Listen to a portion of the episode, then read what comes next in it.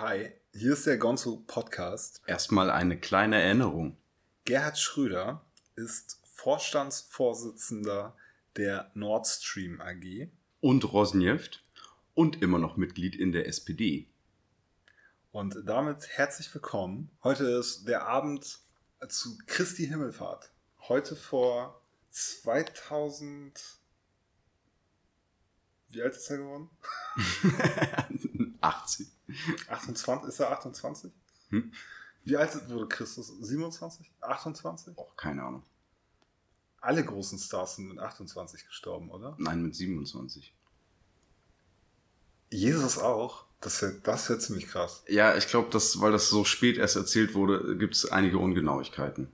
Also 1991 Jahre nachdem Jesus Christus in den Himmel gefahren ist. Er ist einfach so dahin geschwebt, ne? Mhm. Ähm, Mohammed ist auch in den Himmel geschwebt, aber Mohammed saß dabei auf einem Pferd.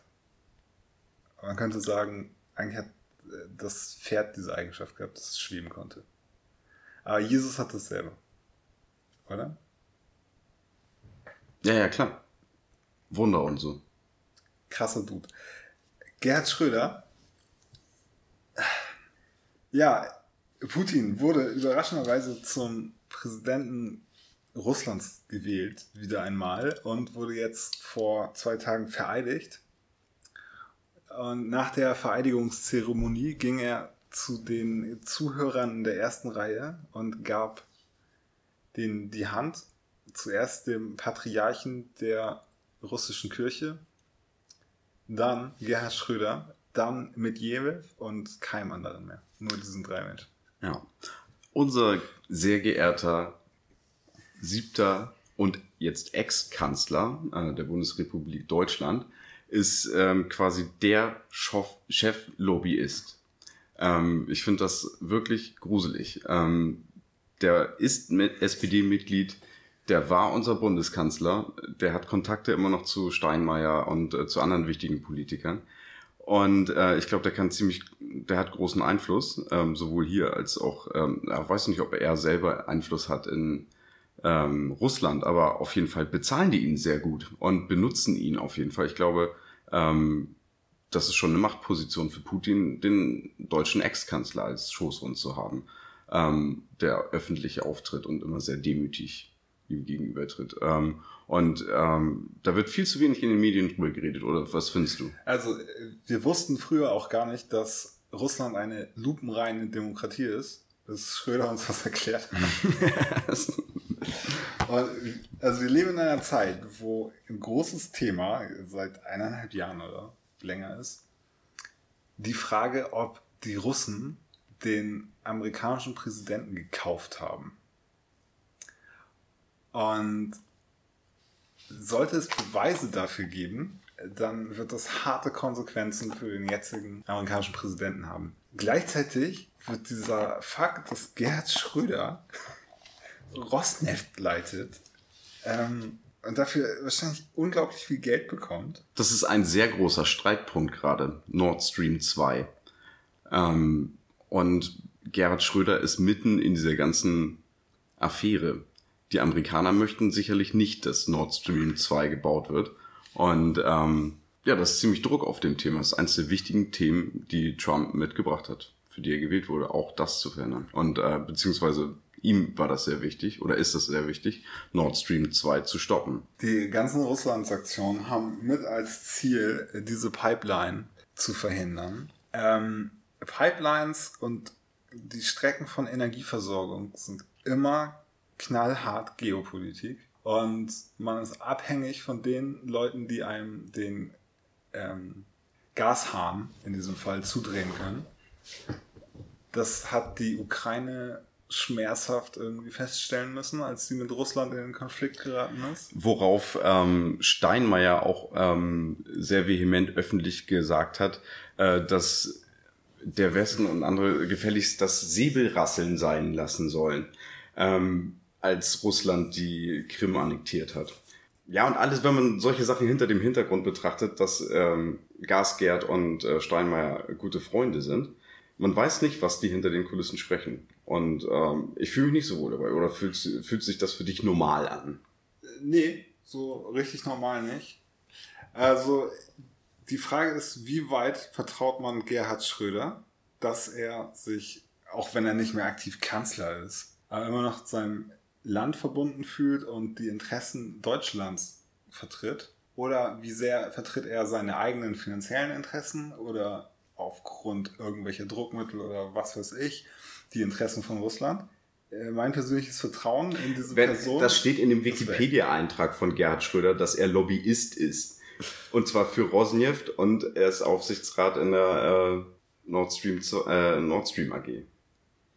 Ja. Ja, trotzdem kann er ja irgendwie so auch die deutschen Interessen vertreten oder der Meinung sein, dass die deutschen Interessen am meisten dadurch vertreten werden, wenn wir diese Pipeline bekommen. Was erstmal so ähm, von dem Preis, den wir dann für das Gas zahlen, auch stimmt. So. Ja. Die Russen können uns das am billigsten verkaufen. Ja, aber wir sind dann massiv abhängig auch von denen. Das kommt noch dazu. Wenn wir nur auf das Pferd wetten. Ja, andererseits haben die Russen uns nicht so oft angegriffen in letzter Zeit. Das stimmt, ja. Also es war immer dieser kleine Franzose. Wobei Napoleon war gar nicht so klein, habe ich gehört. Eigentlich war der völlig normal. Und äh, Hitler. Und im Ersten Weltkrieg haben wir auch irgendwie die Russen angegriffen, ne? Ja, immer. Napoleon hat auch die Russen angegriffen. Ja, ja. Alle greifen immer die Russen an. Das ist immer das Style. Irgend, irgendjemand entwickelt hier irgendeine Hochkultur, muss dann die Russen angreifen. Das ist Standard so in Europa, oder? Das Und ist immer so, im Winter. Und Ja.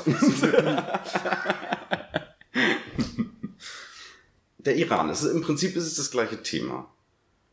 Es geht da auch um Ressourcen. Ähm, das gleiche Problem, nur halt eine andere Richtung. Da geht es um hauptsächlich um Öl, aber auch um Gas. Ähm, Öl ganz offensichtlich und Gas kann man sich drüber streiten, ähm, ob das eine, nur eine Theorie ist oder ob es zwei Gaspipelines äh, gibt, die geplant sind äh, von Saudi-Arabien über Syrien äh, nach Europa oder vom Iran ähm, über Syrien nach Europa.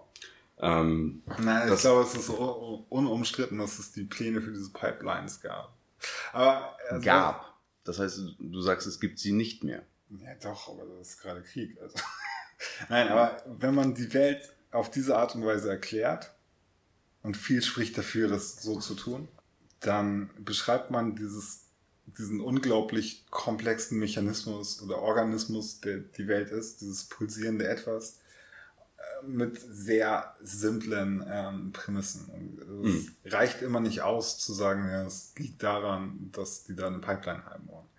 Es liegt auch immer daran, dass das eine Schiiten sind und das andere Aleviten und das andere Sunniten und dass sie sich irgendwie gegenseitig hauen. Und Das ist richtig, die aber Geschichte mit ja. dem Iran, da muss man auch äh, ganz klar sagen, dass das so ähm, go- gottesverblendete Diktatoren sind. So. Ja, aber erst nachdem äh, die Amis ihren st- ersten Staatsstreich da geplant haben und durchgezogen haben.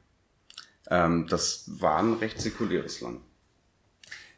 Ja, aber das ändert nichts daran, dass äh, Khomeini und so ein komisches Gottesbild hatten und ein komisches Bild Aber davon, ich finde, das schweift viel zu sehr ab. Also wir, wir hatten über Ressourcen geredet so. Und ähm, jetzt ein direkter, eine direkte Konsequenz, äh, dass äh, Donald Trump heute gesagt hat, ähm, er möchte den Iran-Deal, also den Atomdeal mit dem Iran, ähm, kündigen. Und ähm, ist ganz klar auf der Seite von Saudi-Arabien.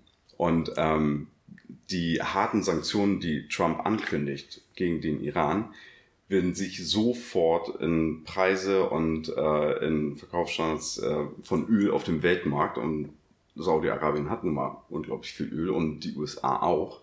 Ähm, wenn man einen davon abhält, sein Öl auf den Weltmarkt zu packen, ähm, dann macht das schon einiges mit den Preisen und mit dem eigenen Profit. Und ähm, Trump ist nun mal ein Geschäftsmann. Ja, aber Trump hatte auch Sicherheitsberater, die, glaube ich, nicht so sehr von der geschäftlichen Seite daran denken, sondern die einfach so eine krasse Einstellung gegenüber dem Iran haben. Und ich denke, als Amerikaner gibt es gute Gründe, den Iran wirklich, also ich meine jetzt nicht das Land als Ganzes und äh, jeden Bewohner so, sondern ähm, das politische System Iran und die Machtelite da wirklich zu hassen. Ja, Weil das die, schon. Die Also bringen Amerikaner die ganze Zeit um. So. Rouhani ist ein gemäßigter. Rouhani ist jemand, der reformieren möchte, der Sachen verändern möchte. Tut er vielleicht nicht zu schnell, und, aber es gibt ganz andere Kräfte ähm, im Iran, die äh, viel härter durchgreifen und die sind gestärkt dadurch, dass Rouhani jetzt äh, geschwächt wird von Donald Trump, weil ähm, das ist nun mal, äh, er sitzt nun mal ein bisschen in der Zwickmühle. Das kann man so sehen. Man kann das auch so sehen, dass die iranische Regierung mit ihrem Volk so Good Cop, Bad Cop spielt. Und der eine ist immer so der Gemäßigte und der andere ist der Hardliner. Aber Ja. im Prinzip, Das stimmt, also in, in glaube ich, ähm, sehr vielen Moscheen, also ich, wa- wahrscheinlich ist alles gleichgeschaltet, aber ich meine mich zu erinnern, äh, in der Doku gesehen zu haben, dass ähm, das Standard ist, dass sie nach dem Beten in den Moscheen im Iran sagen, und jetzt müssen wir alle Amerikaner töten. Also die äh, Iraner sind auch sehr anti-amerikanisch. Die, die sind aber auch ein gebranntes Kind natürlich. Also ich glaube, das ist viel Hass auf beiden Seiten. Tatsächlich. Also es ist so eine direkte Feindschaft tatsächlich, ja. ja, wobei ich glaube, also das iranische Volk, das war immer so äh,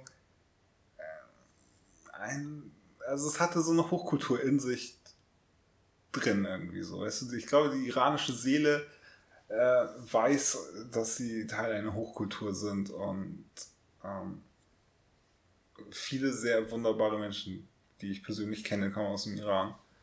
Und ich glaube, die haben einen sehr starken Bezug eigentlich zu so westlichen Werten und westlicher Kultur und amerikanischer Kultur. Und diese ganze Anti-Amerika-Propaganda kommt, glaube ich, von dieser ähm, religiösen Regierungselite. Und ich, ich glaube nicht, dass das so die Meinung in der Mittelschicht oder der gehobenen Mittelschicht des Irans abbildet. Ich glaube, da sind viele Leute, die überhaupt nicht Amerikaner umbringen wollen, auch wenn sie das äh, jede Woche in der Moschee hören. Na, Hochspekulativ. Aber mir geht es zum Beispiel genauso, dass ich das iranische Volk liebe. Alle, die ich, alle Iraner, die ich kennengelernt habe, persönlich fand ich super. Ähm, Ja, das welches, sind ge sehr gebildete, sehr liebe Menschen. Welches ähm, Volk liebst die, du denn Die nicht? toll kochen. Nee, es, äh, es gibt auf jeden Fall, also die sind mir besonders positiv, Ja, liegen die mir sehr nah an dem Herzen, weil Ich weiß, ähm, ich die sehr sympathisch finde. Ähm, ja, aber die Regierung ist extrem fas faschistisch im Iran und die unterdrückt auch ihr eigenes Volk. Und das äh, Volk ist sehr jung so und ähm, da ist sehr viel Bewegung drin. Also es ist von innen auch, das ist von außen und von innen sehr bedroht, dieses System.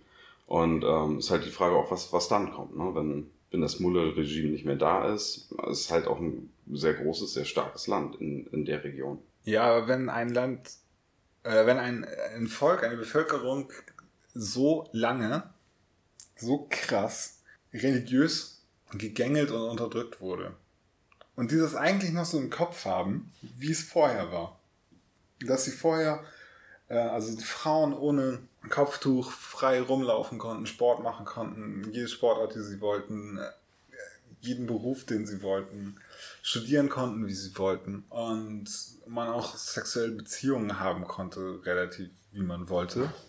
Wenn man das alles irgendwie noch weiß. Ja, und das, Mullah-Regime hat das denen mit Gewalt aufgezwungen. Man hat zu Hause noch so alte Fotoalben rumliegen mit so Schwarz-Weiß-Fotos, wo die Und so sehr westlich aus. Wo die alte Mutter- damals noch jung war und so in so einem echt heißen Bikini irgendwie am Strand rumgefeiert hat. Und jetzt wird man jahrzehntelang von so Mullahs krass unterdrückt. Ich glaube, wenn deren Macht gebrochen ist, kommt irgendwas anderes als so was äh, fundamental islamisch ist. Mhm. Weil ich glaube, davon haben sie jetzt erstmal genug gehabt.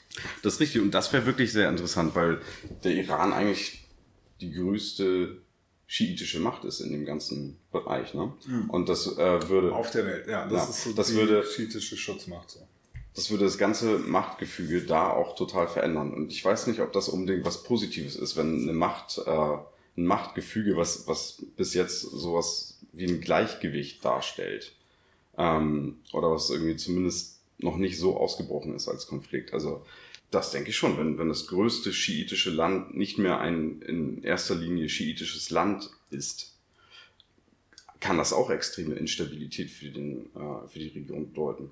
Ja, andererseits, diese Region ist so dermaßen instabil und da sind so viele aktive Konflikte und kriegerische Auseinandersetzungen und Spannungen. Also jetzt gerade die Spannung zwischen Israel und Iran.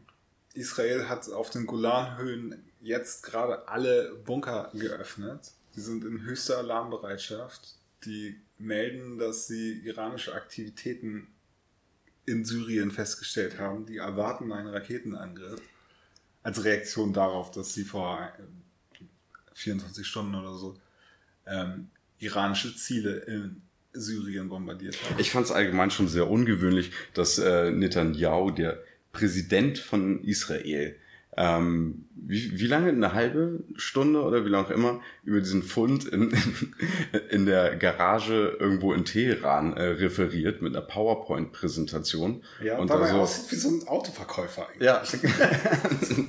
und über so einen Stapel Akten und so, ein, äh, so eine Wand voll CDs redet und dabei die ganze Zeit ähm, irgendwelche äh, Dokumente auf Fasi zeigt und sagt, äh, ja, da steht das doch und so weiter und so fort. Und ähm, das war auch schon außergewöhnlich, finde ich. Das, das war eine komische Situation. Das macht man nicht einfach so. Nee, nee, das, das, also, wenn sich so ein Staatschef so hinstellt und irgendwie so, so eine PowerPoint-Präsentation hält für Donald Trump, dann ist das schon wichtig. Aber das ist der Stil von Netanyahu, ne? Der kommt ja auch mit so einer Grafik vor die UN und sagt, äh, der Iran ist kurz davor, die Bombe zu bauen. das zeigt dann auf so einer Skala so kurz vor Bombe. Man sieht so eine große so schematische Bombe auf diesem Plakat. Was ich gerade sagen wollte, die, die Region ist sowieso so instabil, dass dieses Argument, ja, wenn man das und das tun würde, dann würde das noch instabiler werden. Oh doch, es geht instabiler. Es geht deutlich instabiler, weil, wie gesagt, also das ist, auch wenn es in gewisser Form, also es ist eine unglaublich unruhige Region, aber es gibt da ein Machtgefüge, es gibt da äh, auch Westmächte und Ostmächte, die aufeinander, aufeinandertreffen. Und ähm, doch, ich glaube, das, das würde die ganze Region und ähm, China und Russland äh, unterstützen den Iran. Das darf man auch nicht vergessen. Und irgendwie da jetzt, wenn es da einen Krieg geben sollte, dann oder irg irgendwie der Iran zusammenbricht durch irgendwelche äh, Staatsstreicheraktionen oder was auch immer, ähm, doch, doch, ich glaube, das, das hätte wirklich, wirklich schwerwiegende Konsequenzen. Und auch wenn es von innen zerbrechen würde, auch das würde schwerwiegende Konsequenzen haben. Ich würde dich gerne fragen, wie du das findest, dass der Iran-Deal aufgelöst wurde von Trump. Was deine persönliche Meinung dazu ist. Vorher will ich noch erzählen, das sind zwei, drei, zwei Wochen her. So. Äh, die Fake News des Monats war eine äh, mehrere Twitter-Meldungen irgendwann an einem frühen Abend. Schüsse am Königspalast von Riyadh. Es gibt Gerüchte, dass ein Putsch in Saudi-Arabien läuft. Äh, danach die offizielle Erklärung war, dass jemand mit einer Drohne hingeflogen und die haben das abgeschossen mit Sturmgewehren oder so, diese Drohne. Ähm, zwischendurch zirkulierten im Netz so Videos vor, vor dem Palast aufgenommen, wo man so massives Rumgeballer gehört hat. Und diese Erklärung, dass das irgendwas mit so einer kleinen Spielzeugdrohne zu tun hat, der einfach überhaupt nicht reingepasst hat. Keine Ahnung, die Videos können gefaked gewesen sein, alles kann gefaked gewesen sein. Es kann sein, dass da irgendwas war und du weißt es nicht. Auf jeden Fall kein Putsch. Äh, es war so ein Moment, wo ich dachte so, oh krass, es kann so schnell, so überraschend auf einmal irgendwas kommen. Äh, vor zwei Jahren, nicht ganz zwei Jahren, saß ich mit lieben Freunden bei einem Spieleabend und auf einmal riefen mich Leute an, dass in der Türkei gerade geputscht wird. Die Welt kann so schnell so überraschende Wendungen nehmen. Aber jetzt zu einer wesentlich unüberraschenderen Wendung. Man hätte damit rechnen können, der Iran-Deal wurde aufgekündigt. Wie findest du das? Mm, ich finde das überhaupt nicht gut, dass der einseitig von den USA beendet wurde. Das ist nicht so, als würden die aus dem Weltklimavertrag oder so austreten. Das äh, finde ich ist eine völlig andere Intensität. Das ist ein ähm, der Deal hat krasse Schwächen ähm, und zwar äh, ist da drin nicht berücksichtigt, dass ähm, der Iran in großem Stil Terror finanziert und ähm, bewaffnet, ähm, dass äh, die in Syrien einen Stellvertreterkrieg führen, im Jemen einen Stellvertreterkrieg führen. Dass, äh, man sollte das, das da mit reinnehmen und man sollte auch mit reinnehmen, dass die keine ähm, ballistischen Raketentests äh, machen dürfen. Das sind Ergänzungen, die gefehlt haben bei diesem Vertrag, was ganz wichtig ist, damit man äh, dann sagen kann, okay, der Iran hat sich nicht daran gehalten. Irgendwie äh, Atomwaffen kann man auch kaufen. Also kann man auch sagen, okay, China, wir geben euch sehr, sehr viel, weil wir brauchen äh, die schnell. Wäre auch eine Möglichkeit. Ist nicht so einfach, aber ähm, wäre auch eine Möglichkeit. Das heißt, ähm, ich denke, diesen Vertrag müsste man nicht neu verhandeln, sondern verbessern. Und ähm, das ist halt die Frage, möchte man das mit dem Muller-Regime machen oder möchte man irgendwie äh, einen anderen Weg gehen? Und ich denke, dass das ein Riesenfehler war, das einseitig den Weg zu gehen, äh, das zu kündigen, ähm, anstelle von einfach die wichtigen Punkte nachzuverhandeln und da richtig Druck zu machen. Zumal ähm, ja, Donald Trump das offensichtlich gegen den Rat oder den, das Bitten der Alliierten, also irgendwie Deutschland, England und Frankreich hauptsächlich mhm. gemacht hat. Russland ist dagegen. Ähm, es sind alle dagegen. China ist dagegen, gegen, dass die da austreten. Und ähm, das ist ein Riesenfehler. Ich denke, das ist das Problem. Ähm, dass äh, der Iran eine große Bedrohung ist, ähm, so wie er jetzt zurzeit äh, da ist, äh, ist unbestreitbar. Und ähm, ja, aber das, den Vertrag zu kennen, ist ein Riesenfehler. Okay. Äh, alle aus meinem Umfeld, die ich kenne, die darüber irgendwie mit mir gesprochen haben, sind alle der Meinung, dass das ein Fehler ist. Ich kenne niemanden, der sagt, das ist richtig. Ja. Außer mir selber. Ja. Ich, ich finde das super. Mhm. Also, nicht so super, dass ich total davon überzeugt bin. Ich weiß, dass ich sehr viel zu diesem Thema nicht weiß und es ist nur so eine grobe Einschätzung. Ah, der Iran ist ein Regime, was Terrorgruppen unterstützt. Und zwar richtig massiv. Und zwar nicht nur mit Geld, sondern notfalls auch mit Waffen und mit Manpower. Wen, wie viel, wo? Die schiitischen Aufständischen im Irak gegen die Amerikaner. Da sind richtig viele Amerikaner, also nach diesem Irakkrieg, der Mission Accomplished irgendwie gewonnen wurde. Danach diese, diese unruhige Zeit im, im Irak, da sind sehr viele Amerikaner gestorben durch Terrorgruppen oder nee, das heißt Terrorgruppen durch die nachweislich vom Iran ausgebildet, ausgestattet und äh, bezahlt wurden. Ja. Nicht okay, unbedingt, was, und nicht was, unbedingt ausgebildet. Und was noch? Weil die von Saddam, glaube ich, ausgebildet ja. wurden. Wen noch? Ähm, äh, die Rebellen in Syrien, die sunnitisch sind. Und das machen alle an, das machen alle anderen auch. Also nicht die, aber die, Schi die schiitischen Kämpfer kämpfen gegen diese sunnitischen Gruppen. Ja, weil es einen Konflikt zwischen Sunniten und Schiiten gibt und die Schiiten werden von anderen ähm, unterstützt, unter anderem von der Türkei. Äh, die Sunniten werden unter anderem von der äh, Türkei unterstützt und äh, von Saudi-Arabien. Also ich finde, das ist zu einfach gedacht. Viel zu einfach gedacht. Und was noch? Wen unterstützen die noch?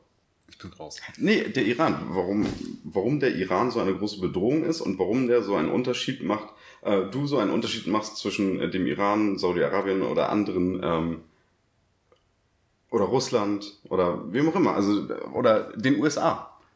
Was die USA die ganze Zeit für eine Scheiße bauen. Und du sagst, man muss das Mullah-Regime jetzt oder den Iran jetzt militärisch platt machen oder äh, weil durch diese, durch das Aufkündigen ähm, des Atomdeals ist doch ähm, die Gefahr für einen Krieg viel größer, oder? Mit oder ohne? Äh, die Gefahr eines Krieges ist erheblich gestiegen, ja. Ja. Und das alles, weil der Iran so böse ist, dass der Terrorgruppen unterstützt. Und das machen die anderen alle nicht. Warum ist der Iran so viel böser als die anderen? Und was gibt es noch für Argumente dafür, welche, dass welche der Iran, so wie er jetzt ist, gestürzt werden muss? Mit allen Konsequenzen, die das hat.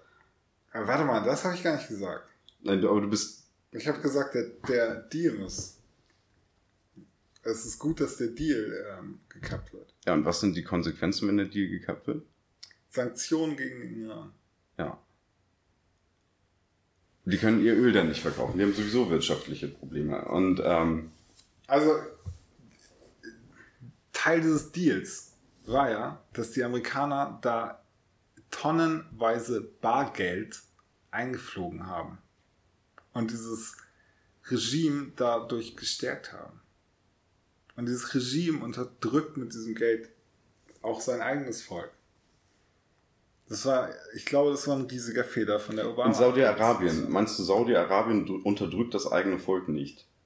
In Saudi-Arabien. Muss man Saudi-Arabien deswegen mit Sanktionen belegen. Mit schärfsten Sanktionen. Weil das ist ja, die, er kündigt ja nicht nur den Deal, sondern er bringt sofort schärfste Sanktionen. Und das glaube ich ihm auch, weil er, er macht das ja auch, was er sagt. Manchmal. Also er droht mit schärfsten Konsequenzen. Das kann sogar viel mehr bedeuten als Sanktionen. Das kann ja. bedeuten, dass sie da irgendwie Raketen auf irgendwen schießen. Ja. Ähm, ja, Saudi-Arabien versorgt uns mit Öl, ist unser Freund und ähm, deswegen lassen wir das durchgehen, dass sie so ein mittelalterliches Regime da gefahren haben, die letzten ja, seit dem Mittelalter. Ja, aber, aber, der Iran äh, öffnet sich auch. Du kannst da in Urlaub fliegen, äh, deutsche äh, Firmen äh, verkaufen den, äh, oder beziehungsweise europäische Firmen verkaufen den ähm, einen Airbus und ein, ähm, die Amerikaner ein Boeing und so weiter und so fort. Alle, ähm, das Land öffnet sich gerade und man fängt an, Geschäfte zu machen und so. Und äh, durch solche Sachen nähert man sich eher an, denke ich, als dass man. Und ähm, mit Saudi-Arabien machen wir auch Geschäfte, ja. Ähm, nee, ich, ich sehe Iran nicht als, äh, auch mit dem Regime, nicht als, ähm, als gefährlicher oder böser an als andere Länder in dem Bereich. Also ich weiß nicht, warum man sich den Iran rauspicken muss. Um ich glaube, der Iran wird von Menschen regiert, die auch aufgrund ihrer religiösen Vorstellungen einfach eine Gefahr darstellen für die Welt. Und für Israel ganz toll. Du hast vorhin gesagt, äh, der Iran-Deal, einer der Fehler davon war, dass die keine Beschränkungen vom Test von ballistischen Raketen enthalten. Ja. Und die testen da ballistische Raketen. Die auf Israel gerichtet werden. Ja. Und also nicht nur das, die testen eine Rakete und dann steht da auf Farsi drauf, Israel muss untergehen. Ja. Und Israel hat den Iran ja überhaupt nicht. Also Israel wurde nicht gegründet und dann haben sie irgendwann gesagt, dass sie den Iran platt machen müssen. Mhm. So. Äh, tut mir leid, dass ich das gerade vergessen habe zu erwähnen, aber die Hezbollah ist eine riesige, böse Terrorgruppe, die zu 100% vom Iran finanziert wird. Ja, ähm, aber was, führt. Ja, aber Weil, zum Beispiel, was deren Intention Kick. angeht, ist, und das auch, ist der Iran das einzige Land, was denkt, das klingt jetzt gemein, aber das denkt, ähm, dass Israel ausgelöscht werden muss in dieser Region. Ähm, ist, das nicht, ist das nicht der erste Krieg, den die geführt haben? Die Israelis. Gegen, gegen also alle, der, gegen alle der, ihre Nachbarn. ja, der, der erste Krieg war, sieben Staaten greifen ja, Israel. ja, das meine ich ja. Israel erklärt, dass sie jetzt ein Staat sind. Ja. So. Und es dauert keine 48 Stunden, dann greifen alle sieben Nachbarländer Israel an. Ja. Nein, weil du sagst, dass der Iran die einzigen wären, die das, äh, die Israel hassen oder zerstören möchten. Ja, der Iran ist die größte Gefahr, aber auch. Das ägyptische ja. Militär. Die haben ein großes Problem mit Islamisten in diesem Land. Die Islamisten in Ägypten sind organisiert in der Muslimbruderschaft, die demokratisch gewählt wurde und dann durch einen Militärputsch wieder abgesetzt wurde. Ja. Wahrscheinlich auch getragen vom Willen des Volkes, weil da davor gab es Massenproteste, politische Proteste, die die größten in der Geschichte der Menschheit waren. Da waren irgendwie zwei Millionen Menschen irgendwie auf der Straße und haben diesen äh, Mursi, glaube ich, hieß der, den Präsidenten, der von der Muslimbruderschaft kam, abgesetzt. Die ägyptische Militärführung hat keinen äh, irgendwie gearteten Hass gegen Israel. Das glaube ich nicht. Jetzt geht nicht. Nee, das ist recht. Ja. Ey, damals auch schon. Guck mal, als die Amis die Russen in Afghanistan platt gemacht haben, lief das über ägyptische Waffen die die Israelis dahin geschmuggelt haben. Und beide Seiten haben irgendwie gesagt, so ja, okay, das können wir machen, aber es darf halt nicht nach außen dringen, dass wir da kooperieren. Okay, in, in dem, ja, der Punkt ist richtig gut. Ja. Das sind säkuläre Leute, die haben keinen. Nein, das meine ich nicht. Das, ähm, der Punkt, dass ähm, der Iran die größte Bedrohung für Israel ist. Ja. Ja, der Punkt ist wirklich gut, ja. Und, äh, und das zum Beispiel, aber ja, ähm, aber bist du auch der Meinung, dass äh, man so einen Vertrag dann kündigen muss, anstelle zu sagen, so, das geht gar nicht mit den Raketen und der Unterstützung von, von der Hezbollah und äh, von anderen Terrororganisationen. Ähm, du sagst, das muss, das geht nur so. Ich denke, was Obama gemacht hat, war, diesen Vertrag zu machen, sich dadurch Zeit zu kaufen. Ne? Dieses, vor, vor diesem Deal war so die Frage, wann greifen wir den Iran an, damit er nicht in die Bombe kommt. Und Israel hat gesagt, notfalls machen wir das alleine. Also wir können nicht zulassen, dass die die Atombombe bekommen. Mhm. Und ich kann das verstehen. So als Israel würde ich das auch nicht wollen und nicht zulassen. Und Obama hat dieses Problem aus seiner Präsidentschaft raus nach hinten geschoben. Durch einen Deal, der sowieso zeitlich befristet ist, der den Iran hilft, sich wirtschaftlich zu erholen und sich dadurch auch aufzurüsten. Aber diese Ambitionen, dass sie irgendwann eine Atombombe haben wollen, nicht endgültig beendet.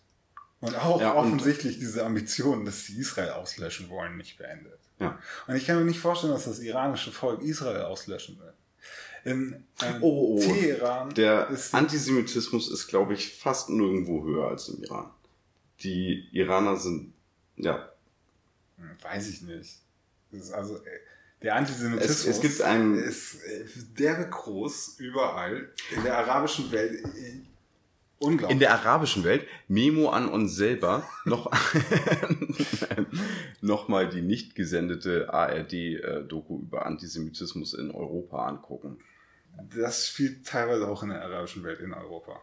Also, Ja. so, wenn du die Banlieues irgendwie von Paris zur arabischen Welt zählst. Oder ja, super Doku, sollte man gucken.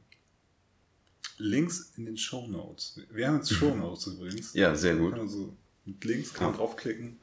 Kann Okay, genau. Iran-Deal, äh, um, um das abzuschließen, ähm, also deine Meinung ist, ähm, ja, er sollte gekündigt, ähm, das ist gut, dass er gekündigt wurde. Meine Meinung ist, ähm, nein, er sollte, es ist ein Fehler, ihn gekündigt zu haben. Man hätte den ganz dringend, ganz schnell ausbessern müssen, ähm, damit Gefahren eingedämmt werden mit ballistischen Raketen und mit der Unterstützung der Hezbollah oder anderen äh, Terrororganisationen. Ich denke, das wäre, um das abschließend in Einsatz zu bringen, glaube ich, denke ich mal, die, die beste Möglichkeit gedenk gewesen, denke ich, weil ähm, ich, Also- glaub, ich glaube, dass es für keine Partei irgendwelche Vorteile hat. Okay, genau. Dein Fazit. Der Punkt, den ich machen wollte, Obama hat dieses Problem nach hinten geschoben. Hm. Niemand hat dieses Problem gelöst. Das Problem, Und Trump hat dass- es jetzt. Entschuldigung.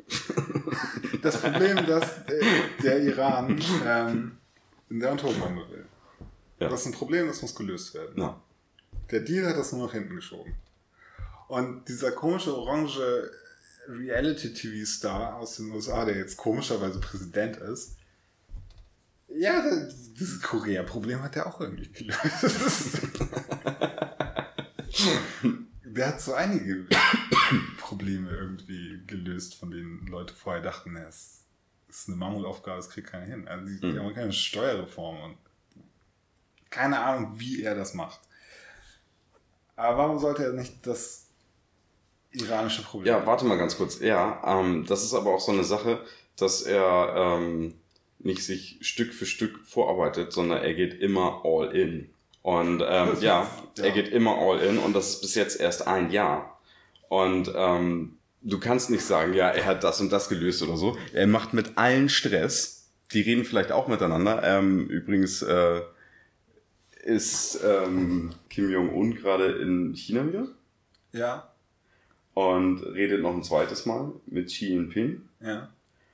Und ja, es ist wirklich beeindruckend, wie viel, ähm, wie wenig Stress die Nordkoreaner gerade machen und wie krass die Annäherung mit Südkorea ist. aber es ist noch nicht vereinigt und es ist auch nicht, ähm, Nordkorea ist auch ähm, immer noch, glaube ich, nicht so ein friedliches Land und hat Atombomben bereits. Wobei ich auch da finde, so, ähm, naja, also Nordkorea hat auch bis jetzt keine Angriffskriege geführt in den letzten Jahren, so, oder? Kannst du dich darauf erinnern, dass er irgendwie, dass sie irgendwo einmarschiert werden oder so? Ja, ja in Südkorea sind die einmarschiert, oder? Das ist schon ein bisschen her, ja. Nee, also die, die Grenze gibt schon sehr, sehr lange, so wie sie jetzt ist, so. Ja.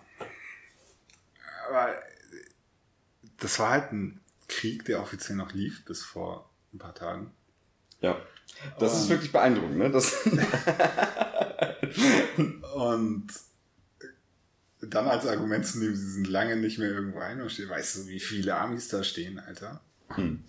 Als der das das letzte Mal angedroht hat, haben die doch so eine mega fette Übung da gemacht und da so ein wunderschönes Propaganda-YouTube-Video von, also die Südkoreaner mit den Amis, so ein Video von ihrer militärischen Manöver, wie nennt man das? Heißt das Manöver? Das heißt Manöver. Ja. Ja, ein fettes Manöver gemacht und die Bilder gezeigt und die haben da so viel Firepower, Alter. da, da kannst du nicht einfach so einmarschieren. So. Ähm, deswegen ist es kein. Naja, das, das ist richtig, aber ähm, die haben ja ihre letzten Raketen haben die nicht auf Japan geschossen, sondern über Japan. Das muss man halt auch dazu sagen. Natürlich, die haben massiv gedroht und richtig viel Stress gemacht. Ja, aber weißt du was? ich würde nie von den Nordkoreanern denken, dass die jetzt auf einmal was richtig Dummes machen und irgendwie so einen Krieg anfangen, weil die wollen auch nicht, die wollen nichts erobern, die wollen keinen Krieg irgendwie gewinnen oder so. Die wollen einfach nur, dass man sie nicht stürzt. Also diese Familie hat da die Macht. Das Land ist in sich irgendwie total komisch und die sind wahrscheinlich alle super paranoid jedem anderen gegenüber da. Und das, da herrscht wahrscheinlich so eine Stimmung der Angst und gegenseitiger Unterdrückung. Und das ist bestimmt nicht schön. Aber deren Hauptinteresse ist einfach, nicht gestürzt zu werden. Und nichts anderes. Und das ist der Weg, der aus ihrer Sicht am strategisch klügsten war. Alles darauf zu setzen, dass sie so eine Atombombe haben und dann zu verhandeln. Weil sie sind jetzt relativ safe, dass man sie nicht stürzen kann. Ja.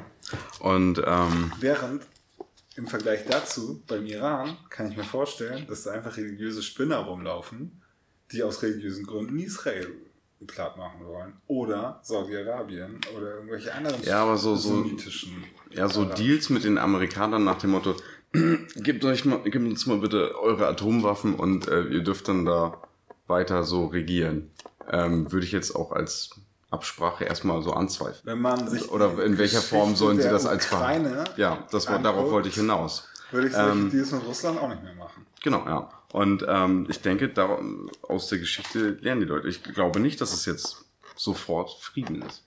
Aber ich bin beeindruckt, äh, was sich da bewegt hat in letzter Zeit. Das hätte man vor drei Jahren niemals gedacht, oder? Oder von, vor einem Jahr auch noch nicht, dass das geht.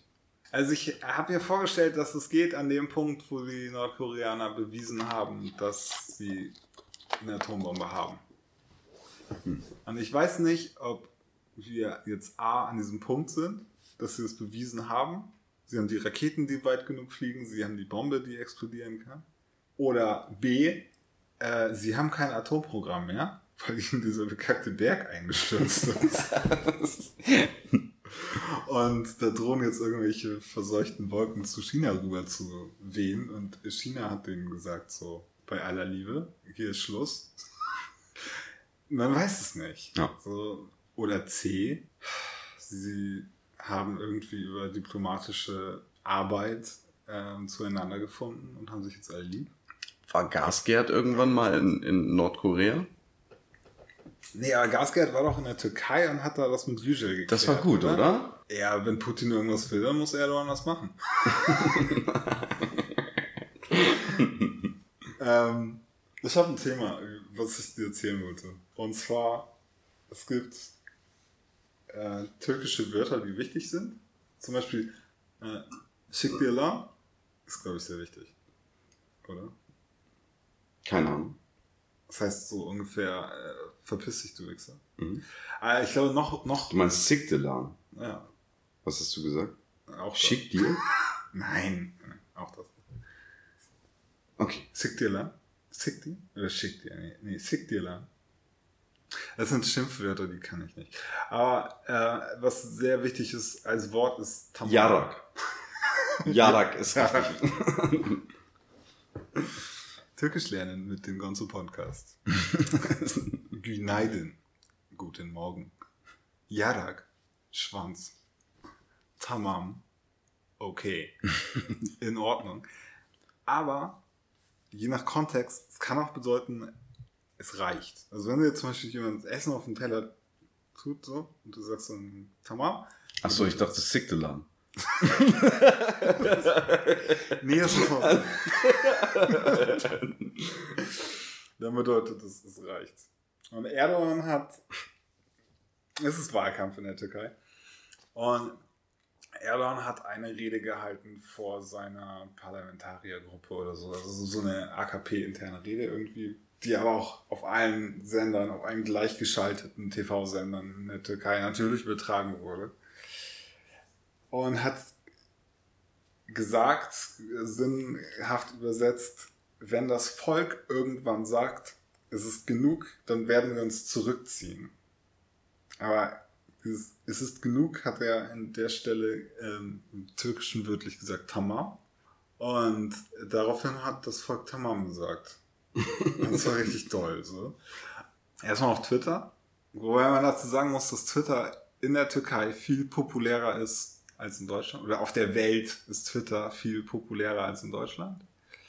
Und ähm, so, das ist Wann hier, war das? äh, Gestern Morgen war Schön. das. Und Das habe ich leider verpasst. äh, das haben irgendwie zwei Millionen Nachrichten mit Tamam wurden geschickt. Auch von allen Oppositionsparteien. Und das, Uiuiui. das ist ein geniales Wort. Ja. So, ne? Das ist wirklich eines der besten türkischen Wörter.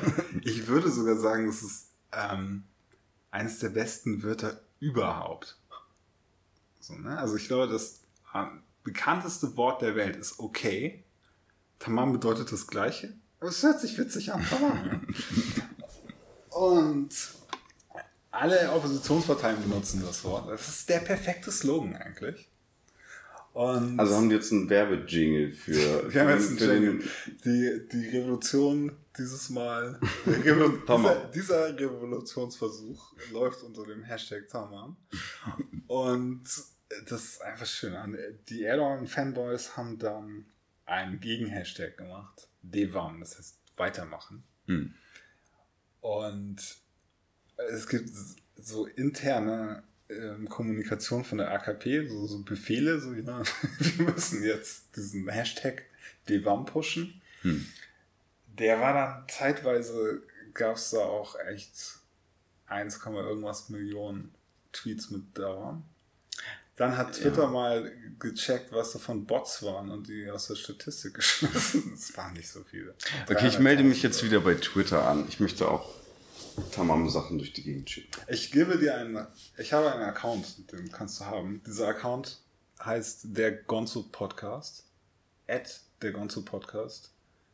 Das ist unser, das ist unser Twitter. Das ist für unser Social Media Team. Danke, Zack.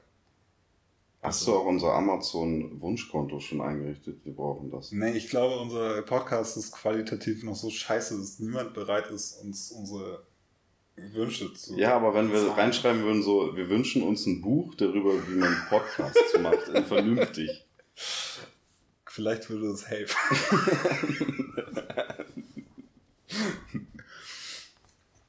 ja. Aber ich bin, ich bin total, ähm, also erstmal mein persönliches Verhältnis zur Türkei ist, dass ich die Türkei total gern habe. Und immer wenn ich sage, die scheiß Türken, dann meine ich damit explizit die AKP-Regierung. Das kann ja mal sein, ne? So, Die scheiß Türken sind in Afrin einmarschiert oder so. Damit meine ich nicht so das Volk, sondern Erdogan und seine, seine Familie. Ja, Ähm, ich könnte gar nicht lieben, wenn es zum Beispiel kein Adana-Kebab geben würde. Ich finde, die türkische Küche ist so wichtig. Es ist so, ich finde es auch so schön, dass äh, das wird in Deutschland total angenommen. Es gibt mehr Dönerbuden als jedes andere Restaurant. Ja. Und das, ja, es ist ein deutsches Essen. Das ist eine Erfindung von deutschen Türken. Super, oder? Das, ja, das ist super.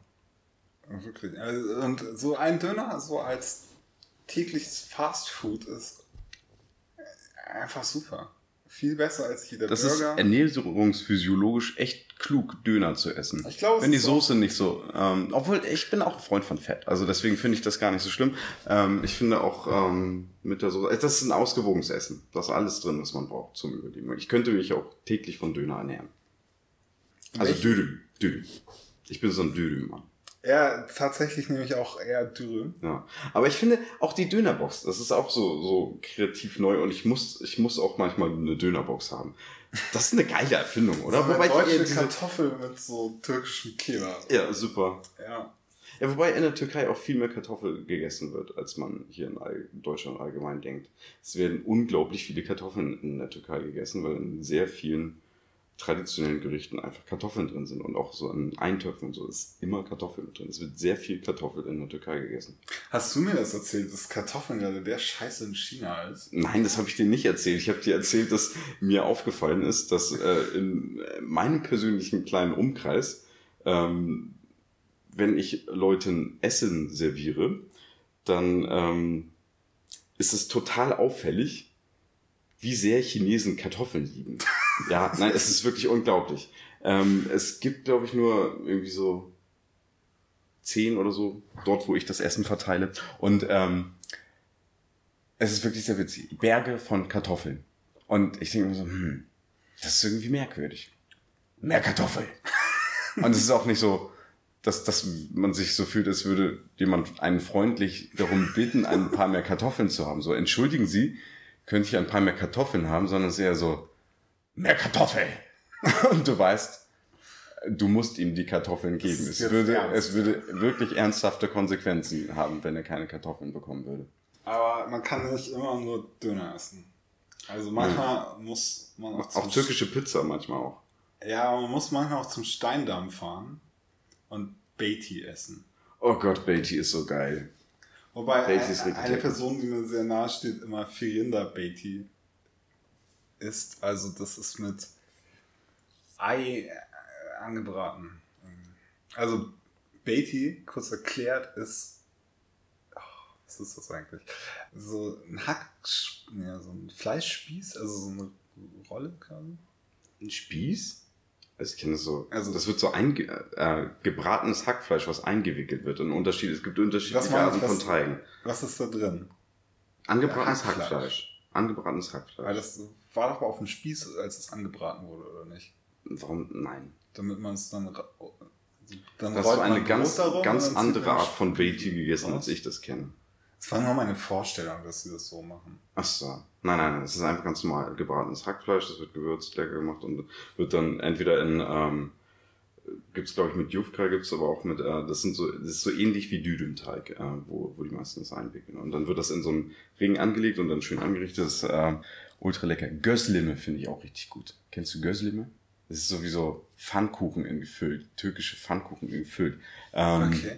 Nee, kenne ich nicht. Nein, äh, bei unserem Lieblings-Islamistentreff in Harburg, da ähm, ist irgendwie ein Tag die Woche, ähm, wie heißt es noch? Cave In? Cave In, genau. Ähm, eine Woche, äh, ein Tag in der Woche ist da immer so eine ähm, ältere türkische Mutti irgendwie und die hat da zwei so äh, Crepe-Pfannen und macht darauf frisch Göslime. Und Göslime sind so, ähm, das ist ein Brot oder irgendwo zwischen Brot und Pfannkuchen und wird gefüllt entweder nur mit Kartoffel oder mit Spinat oder mit Käse, glaube ich so. Und dann wird es so ähm, zu so Dreiecken gefaltet. Unglaublich lecker. Okay. Ja, und äh, Mercimek Shabasi, also so Erbsensuppe. Erbsen- oder Linsensuppe? Oh. Ich glaube, Linsen. Du, du meinst Gibt es einen. Unterschied zwischen Erbsen und Linsen? Es gibt einen Unterschied zwischen Erbsen und Linsen, weil Erbsen sind nämlich Erbsen und Linsen sind Linsen. Ja, türkische Linsensuppe. Mag- Ich mag es sehr gerne. Das finde ich so gut. Ich lerne so viel durch diesen Podcast. ähm, ja, du hast recht, eine Linsensuppe. Ja. Und äh, was typisch so arabisch oder orientalisch ist und in Deutschland überhaupt nicht irgendwie ins Bild passt, eine Zitrone dann da so rein zu pressen. Hm. Warum nicht? Das macht der Deutsche auch. Äh, bei einer deutschen Linsensuppe, äh, wenn du so Linsen eintopfst, ne, und mit so einer Wurst drauf, da knallen die Leute sich tonnenweise aber Essig drauf. Das ist völlig normal, dass man in Linsen sauer ist. Das muss irgendeine ernährungsphysiologische äh, Komponente sein, dass man sagt, Linsen und Säure gehört zusammen, weil das scheint ernährungsphysiologisch besonders klug zu sein, weil ähm, der Magen ist unglaublich schlau. Der sagt einem wirklich genau, was man für Kombinationen braucht. Die beste ernährungsphysiologische Kombination, die man sich vorstellen kann, ist äh, das Eiweiß aus Quark und äh, die Stärke aus Kartoffeln. Das ist unglaublich hochwertig. Und äh, Kartoffeln mit Quark. Hast du schon mal Kartoffeln mit Quark gegessen? Das das ist, einfach, das, ist das popligste Essen, was es gibt. Es ist so geil, wenn du noch so ähm, Fett irgendwie in Form von Butter dazu hast. Ähm, und deswegen schmeckt das für uns lecker, weil ich finde eigentlich, dass Kartoffeln mit Quark ist jetzt nicht so, dass man eigentlich normalerweise sagt, so, oh, das ist das Bombenessen. Aber jedes Mal, wenn ich das voll, also richtig geile, frische, gepellte Kartoffeln mit Quark, das ist total gut. Und ähm, so ist das mit vielen Sachen. Und äh, das scheint mit Linsen und äh, Essig oder Säure ähnlich zu sein. Ähm, ist dir aufgefallen, ähm, äh, Thema Fasten, ne? Ja, okay. Ähm, so, also Schwangere äh, haben ja irgendwie einen ganz anderen ähm, Blick auf Essen. Die haben ähm, so Heißhungerattacken ähm, und essen dann genau die Sachen, die sie brauchen, um ein Kind in ihrem Bauch. Also diese, diese Fressflash mit bestimmten Sachen, keine Ahnung, ob das jetzt Nutella mit Gewürzgurken ist, ist auch egal. So. Ähm, Nutella mit Gewürzgurken ist das Standardbeispiel für die von Schwangeren gegessen werden. Hast du jemals eine schwangere Gewürzgurken mit Nutella essen? Negativ. Aber Gewürzgurken, ja. Okay. Sehr viele Gewürzgurken. Okay. Das ist wichtig. Okay. Und so viele auch Zitrusfrüchte und sowas. Okay. Ja, der Körper weiß ziemlich präzise, was er ja. braucht. Ne? Genauso geht mir das so, wenn ich richtig Hunger habe. Wenn ich so 20 Stunden nichts gegessen habe, mm, dann habe ich Hunger auf bestimmte Sachen und teilweise so Heißhungergeschichten, die ich normalerweise nicht habe. Also irgendwie zum Beispiel jetzt so Orangen-Heißhunger. Irgendwie, ähm, ich hatte einmal so einen ganzen kompletten Einkaufswagen voll mit Orangensachen. Es war Orangensaft, Orangen, Orangenkekse, die ich normalerweise nicht mag, und noch elf andere Orangensachen. Das ist mir erst danach aufgefallen, irgendwie nach dem Einkaufen, dass alles mit Orange war. Ähm, dass der Körper einem, wenn man ganz lange nichts gegessen hat, genau sagt, was man braucht. Oder ähm, wo wir letztens ähm, bei Jamie gechillt haben.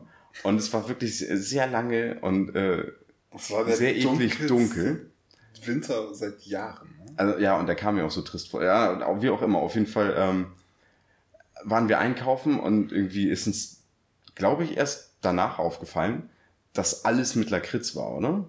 Ja. Und äh, dann habe ich irgendwie einen Tag oder zwei Tage danach einen Artikel gelesen, dass äh, das Einzige, womit man seinen äh, Vitamin D-Spiegel richtig schnell hochkriegen kann, das heißt, man hat lange keine Sonne gekriegt und das so mit das Beste, was man machen kann, Süßholzwurzel zu essen, weil ähm, das sehr viel Vitamin D hat, was der Körper gut verarbeiten kann. Und ähm, das fällt mir dann manchmal erst im Nachhinein auf, aber ähm, das ist schon interessant, dass der Körper sich so, oder zum Beispiel Nüsse, könnte mich nicht erinnern, dass ich früher öfter so, so Nussfressflash gehabt habe, so, so dolle, außer mit Pistazien, nämlich, die suchte ich extrem, aber irgendwie jetzt auch äh, durch Fasten ist es so, wenn ich lange nichts gegessen habe, dass ich dann ähm, wirklich packungweise Cashewnüsse essen kann zum Beispiel. Und da auch die zum Beispiel die Kombination. Ähm, du hast einen richtig fettigen Joghurt mit Nüssen und Honig. Das oh ist ernährungsphysiologisch total schlau, das zu essen. Und ähm, man, das ist jetzt eigentlich nicht so, wo ich so von außen drauf kommen würde, das ist so geil. Also bin ich erst irgendwie, ist noch nicht so lange her. Ich habe das letztes beim Griechen gegessen, da müssten da 30% Fett in dem Joghurt. Ich weiß nicht, was das für ein Joghurt war, aber auf jeden Fall war der richtig geil. Griechischer mit Joghurt. Griechischer, ne? echter, frischer griechischer Joghurt.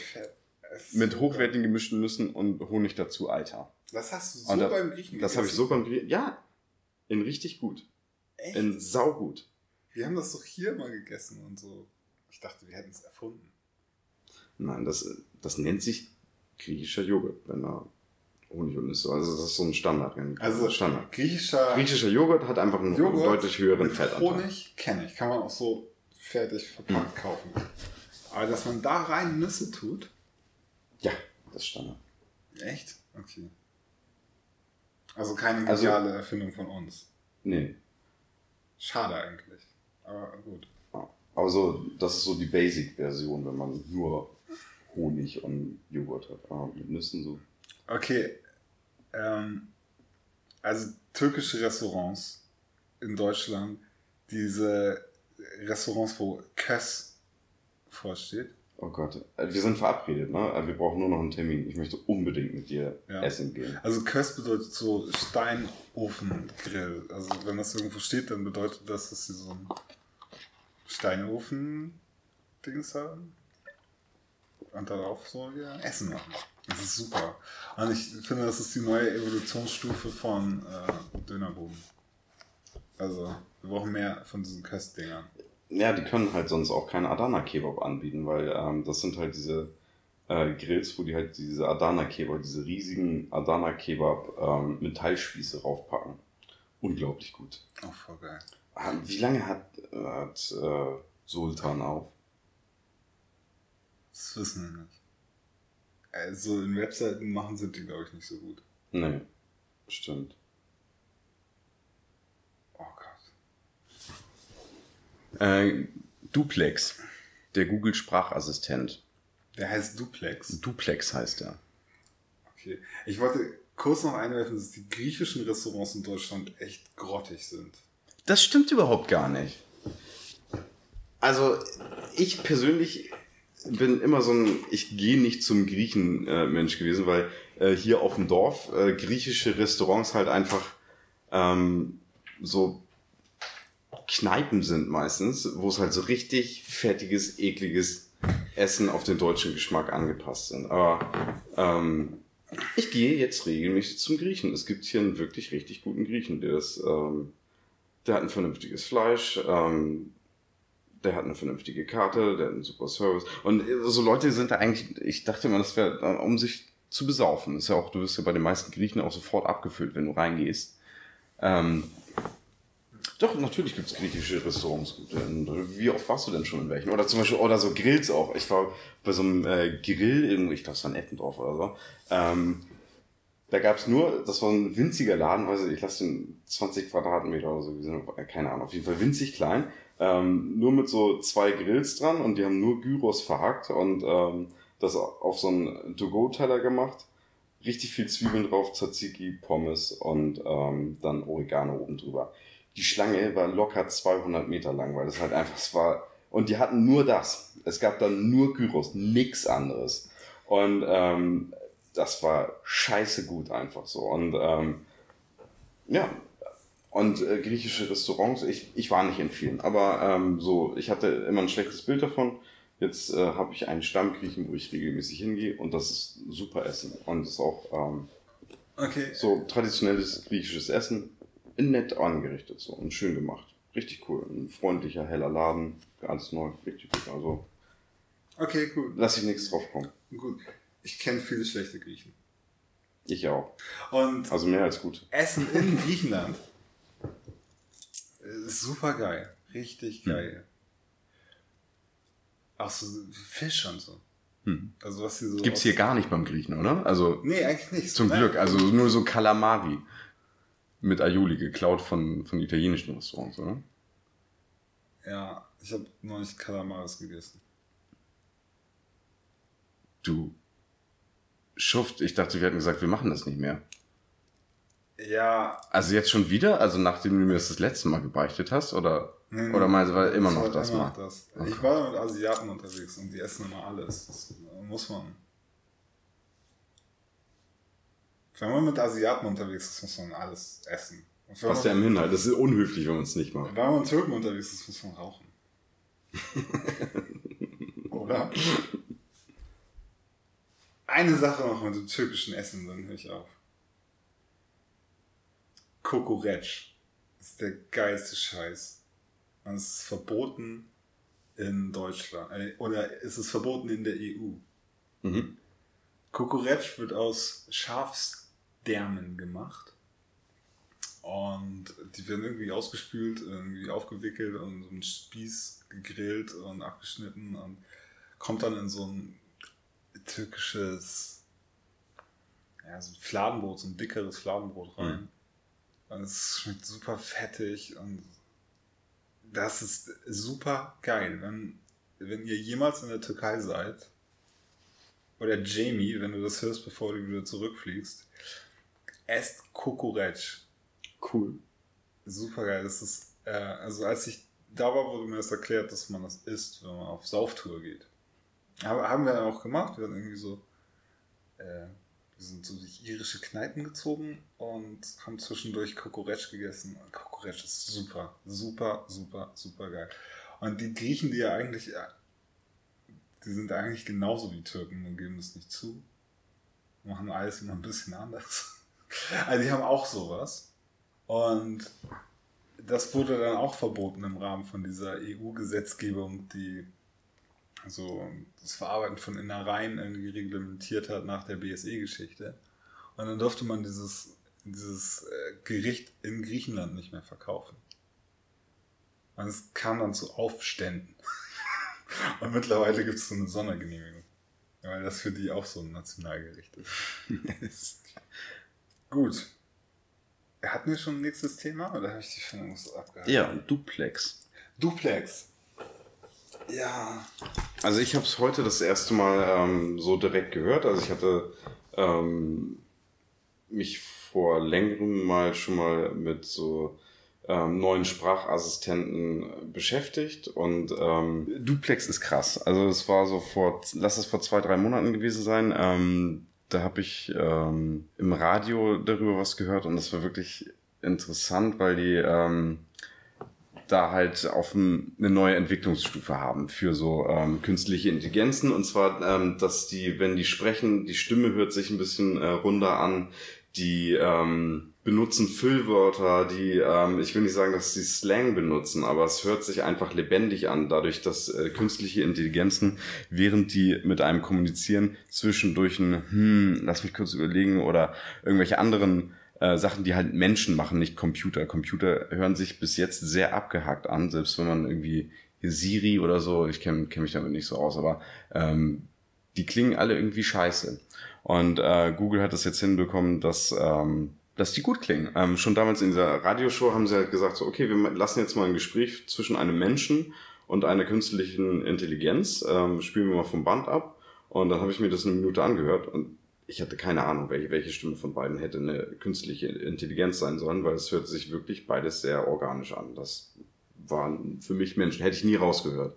Und ähm, heute habe ich gerade gesehen, dass ähm, Duplex nochmal vorgeführt wurde von Google und ähm, dann gezeigt wurde, dass äh, Google jetzt wie so ein Assistent für dich arbeitet. Wenn du sagst, äh, okay Google, rufe im Restaurant an und buche mich einen Tisch für sechs Personen um 18.30 Uhr. Ähm, dann ruft äh, Google für dich da an mit ähm, dieser künstlichen Intelligenz äh, Sprachbox äh, und ähm, sagt dann, ja, moin, ich bin äh, Peter, ich würde gerne einen Tisch für so und so, also ich bin der Google-Assistent von Peter natürlich, äh, und äh, ich würde gerne einen Tisch um die und die Uhrzeit äh, für das und das ähm, reservieren und äh, trägt das in, in deinen Kalender ein. Ähm, oder ein anderes Beispiel war, das fand ich noch ein bisschen beeindruckender, da hat, ähm, da war die künstliche Intelligenz, äh, war die Empfangsdame eines Friseur, Friseursalons. Und ähm, eine Frau hat angerufen, hat gesagt, ja, guten Tag, ich hätte gern einen Termin zum Haare schneiden. Und ähm, diese Maschine hat sich wirklich sehr menschlich angesagt. Sagt, ja, kleinen Moment mal eben und äh, so, so sehr, sehr betont, irgendwie ähm, auch unterschiedliche äh, Stimmfarben dabei gehabt und so. Das war äh, wirklich so, hörte sich äh, sehr gut an und sagt dann so, ja, nee, ach, es wird schwierig, so, nee, äh, um, um zwölf haben wir keinen Termin. Und du sagst, ja, ähm, oder worum geht's denn so? Das, äh, welche Art von Haarschnitt ist es denn? Sagst du, ja, nur so ein bisschen die Spitzen schneiden und sagst, ach genau, dann können wir sie um halb zehn noch mit reinschieben. Also so eine wirklich komplexe Aufgabe, die dieser Sprachassistent ähm, da absolvieren konnte. Und äh, man hat das nicht gehört, dass es ein Computer war. Ähm, dann haben sie dazu noch gleich gesagt, ja, man kann das auch in unterschiedlichen ähm, Persönlichkeiten, mit unterschiedlichen Persönlichkeiten haben. Und zwar zum Beispiel die Stimme von John Legend. Das ist ein äh, richtig cooler Soul-Sänger, sollte man sich mal anhören. Ähm, und das finde ich wirklich problematisch, wenn man wirklich echte Personen aus, äh, aus dem Leben oder Celebrities äh, nehmen kann und deren Stimme komplett kopieren kann, jetzt schon und die Stimme von John Legend dann irgendwo anruft und sagt, äh, ja, er ist gerade in so einer Spendengala und äh, hätte gern, äh, dass man jetzt irgendwie, keine Ahnung, 20 Euro, Euro für irgendwas spendet. Das wäre noch so das, das harmloseste, wenn äh, diese künstliche Intelligenz jemanden nachstellen würde. Aber ähm, da gibt's halt auch noch ähm, andere ethische und rechtliche Fragen. Was passiert, ähm, wenn man jede Person zumindest mit der Stimme kopieren kann. Äh, den Charakter kann man ja auch irgendwie dazu eingeben und dann sagen kann, ähm, man ruft dir, also zum Beispiel, ähm, man ruft, telefoniert mit einem Politiker und gibt sich als vertraute Person aus oder ein anderer Politiker, der bekannt ist. Ähm, ich weiß nicht, wie das genau läuft bei solchen diplomatischen äh, Gesprächen, aber ähm, das wäre halt so ein Szenario, was man machen könnte. Oder ganz viele andere Möglichkeiten, Menschen zu manipulieren. Und äh, da sehe ich wirklich große Gefahren drin. Das klingt wirklich jetzt richtig gruselig. Ähm, die Möglichkeit, das mit Bildern zu unterlegen, ist, ähm, wird parallel auch die ganze Zeit äh, beleuchtet. Das heißt, ähm, dass, sie, dass man quasi bewegte Videobilder mit dieser nachgestellten Stimme, die das sagen kann, ähm, was man möchte. Also sprich, man könnte jetzt Angela Merkel als, ähm, als AI irgendwie in die Nachrichten reinhacken oder so. Das, das, man kann damit unglaublich viel Schaden anrichten. Ja, also. Das ist wirklich krass. Also man könnte Angela Merkel äh, in Bild und Ton im Fernsehen was sagen lassen, was sie niemals gesagt hat. Und das ist ein riesen Problem. Und da müssen wir uns jetzt ganz schnell drum kümmern, dass es rechtliche Grundlagen gibt, was man damit machen darf und was man damit nicht machen darf. Nicht nur rechtliche, sondern auch ethische Grundlagen, wie man diese Sprachassistenten benutzen darf und sollte. Ja, also letztendlich sind die auch ein Werkzeug, rechtlich. Egal, ob du einen Hammer nimmst oder so einen Computer, der irgendwas kann. Und wenn du damit jemanden dazu bringst, irgendwie geschäftlich irgendwas zu tun, was er sonst nicht tun würde, wenn er die wahren Umstände kennen würde, äh, dafür gibt es Betrug als Tatbestand. Ja. Ich, ja, da sehe ich jetzt gerade nicht so große Probleme, aber die Implikationen, die das für die Welt hat, sind schon übelst krass und groß. Und wir haben vor einigen Monaten erlebt, dass diese ähm, Deepfake-App irgendwie äh, so an die Öffentlichkeit kam und Leute das benutzt haben. Das war eine App, die konntest du füttern mit zum Beispiel einer Filmsequenz. Und einem Haufen von Fotos von einer Person, möglichst unterschiedliche Fotos von dem Gesicht, von verschiedenen Winkeln und so. Und dann hat diese App das Gesicht von diesen Fotos einer Person in diesem Video auf den Körper gesetzt, also das Gesicht ersetzt. Wenn im Originalvideo derjenige irgendwie sein Gesicht verzogen hat, ne? zum Beispiel die Augen aufgerissen hat oder den Mund zum Kussmund gemacht hat oder so, dann hat diese gefakte Version davon das auch genauso gemacht. Und äh, es gab da so ein paar Fehler, die man ab und zu gesehen hat. Zum Beispiel auf einmal hatte die Person drei Augenbrauen oder so. Aber im Großen und Ganzen, dafür, dass das die erste Version war, das war schon super erschreckend. Ne? Und dann haben die gleich ähm, zum Beispiel von so Pornostars, die ungefähr eine Ähnlichkeit mit Taylor Swift hatten, Videos genommen und da das Gesicht von Taylor Swift draufgebaut. Ja, ähm, sowas braucht man aber auch. Ja, diese Portale, also die ähm, bekannten äh, Pornoportale wie Pornhub oder so, die haben diese ganzen Videos dann super schnell gelöscht. Und das Geschäftsmodell von diesen Portalen ist eigentlich, dass die da so Content drauf haben, den sie ja nicht drauf haben dürften und das dann sehr zögerlich löschen. Also das fand ich schon sehr auffällig. Und mit Pornos mag das ein Spaß sein, aber zum Beispiel, wenn du Videos hast, wie jemand jemanden umbringt und dieses Video beweist dann, in Anführungszeichen, dass das eine bekannte Person war. Das muss nicht stimmen, vielleicht war es diese Person gar nicht. Andererseits, wenn du ein Video hast von einer bekannten Person, die gerade eine jemanden umbringt oder so, könnte man ab jetzt immer behaupten, nö, das war ich gar nicht. Ja, das, das kann man ja auch nachweisen. Das wird auch, glaube ich, so bleiben. Ja, wenn einer sagt, es war gefaked, also äh, angenommen, das russische Propagandaministerium sagt, ja, wir haben rausgefunden, es war gefaked. Oh, Und ist es nicht gefaked? rausgefunden, es ist echt. Und äh, dieses Video gibt es gar nicht. Times hat sich das ausgedacht. Ich glaube, das reicht viel. Man kann aber viel anstellen, glaube ich einfach. Und viel in Zweifel ziehen und viele Verschwörungstheorien füttern. Man liest ja zu einem Thema jetzt auch nicht fünf Artikel. Wenn in den ersten fünf, äh, in den ersten vier steht, ähm, das Video ist gefaked, und dann ist da noch ein fünfter, in dem stehen könnte, das sei doch echt, hast dann vielleicht gar keinen Bock mehr, sich damit zu beschäftigen. Und dann bleibt irgendein Eindruck immer so im Raum stehen. Also, das mit Videos ist krass. Wenn man ein Video hat von einer Person, die redet und dann durch ein Computerprogramm nur verändert, wie diese Person die Lippen bewegt. Sodass man einen Text hinter dieses, also eine Stimme hinter dieses Video legen kann, die sich anhört wie die Stimme von dieser Person, die irgendwas sagt, was du dann willst. Und das Video wird so manipuliert, dass die Lippen sich so bewegen, dass es zusammenpasst. Diese Technik gibt es schon ziemlich lange. Also die gab es schon zu dem Zeitpunkt, als die Amerikaner das Video gezeigt haben, wo Osama Bin Laden in diesem Zelt sitzt und erzählt, dass er den Anschlag aufs World Trade Center geplant hat. Und da gab es schon so diese Verschwörungstheorien, die gesagt haben, so ja, vielleicht hat er das gar nicht gesagt. Vielleicht ist das Video manipuliert. Mhm. Ähm, das war noch damals sehr so Verschwörungstheoretiker-Denken. Ich glaube, solche Zweifel werden mehr und mehr im Mainstream werden. Ja, und ich glaube, ähm, ja, so wenn du sagst, dass ja, es, dafür gibt es Paragraphen, das und das Betrug und so weiter und so fort, was äh, das angeht. Ähm, das ist, glaube ich, zu einfach, weil so Internetbetrug oder so direkter Betrug, das ist eine Sache, die relativ schnell vorbei ist und wo man auch schwierig zurückverfolgen kann, wo das herkommt. Ähm, das müsste trotzdem, glaube ich, sehr genau diskutiert werden, wie wir damit jetzt umgehen, weil ich glaube, dass es die Welt verändern wird. Sobald das richtig, richtig gut ist, ähm, ist es eine Gefahr, würde ich sagen. Also, was wir in Deutschland nicht so als Problem haben, noch nicht, aber in englischsprachigen Ländern ist das schon so Standard eigentlich.